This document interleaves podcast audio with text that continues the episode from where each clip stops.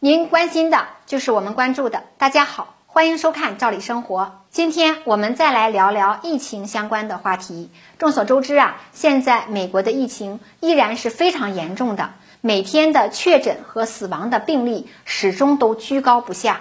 饱受疫情煎熬的同时啊，失业率也在不断的攀升。现在呢，恐惧啊、焦虑啊，笼罩着美国的全社会。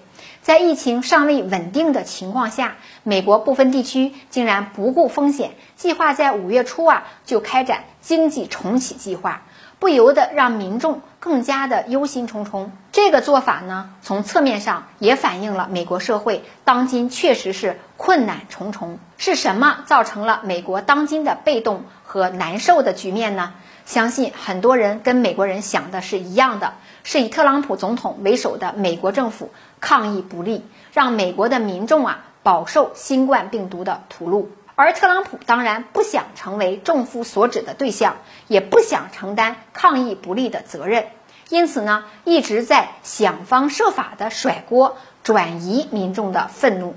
不仅是甩锅给中国，竟然也把主意啊打到了世卫组织 WHO 身上。从 WHO 身上呢找毛病，把责任推卸出去，因此呢，居然宣称拒绝缴纳一九年和二零年的会费。毫无疑问呐，这个操作可真是节操碎了一地。在疫情面前，不但不敢于承担责任，而且还把这个责任给推出去了，甚至呢还要赖掉这个会费。美国总统自认为这是一个一箭双雕的好办法。为了赢得大家的支持呢，甚至呢还想找到其他国家跟他来个一边倒，跟他一样来操作。但是呢，在这件事上他却失算了。大是大非面前，他高估了自己的判断力，低估了其他国家领导人对这件事的决断。不仅是我们国家正义出手，大手笔的捐助用于新冠肺炎疫情防控和支持发展中国家卫生体系的建设，就连其他国家也亮明了态度。可能连美国都没想到，一向与他们交好的两个国家沙特和英国啊，竟然宣布捐助世卫组织，而且呢，这个捐助金额也直接打美国的脸。沙特呢宣布捐助世卫五亿美元，英国则捐助两亿英镑。未来呢，可能还会有越来越多的国家会出手捐助。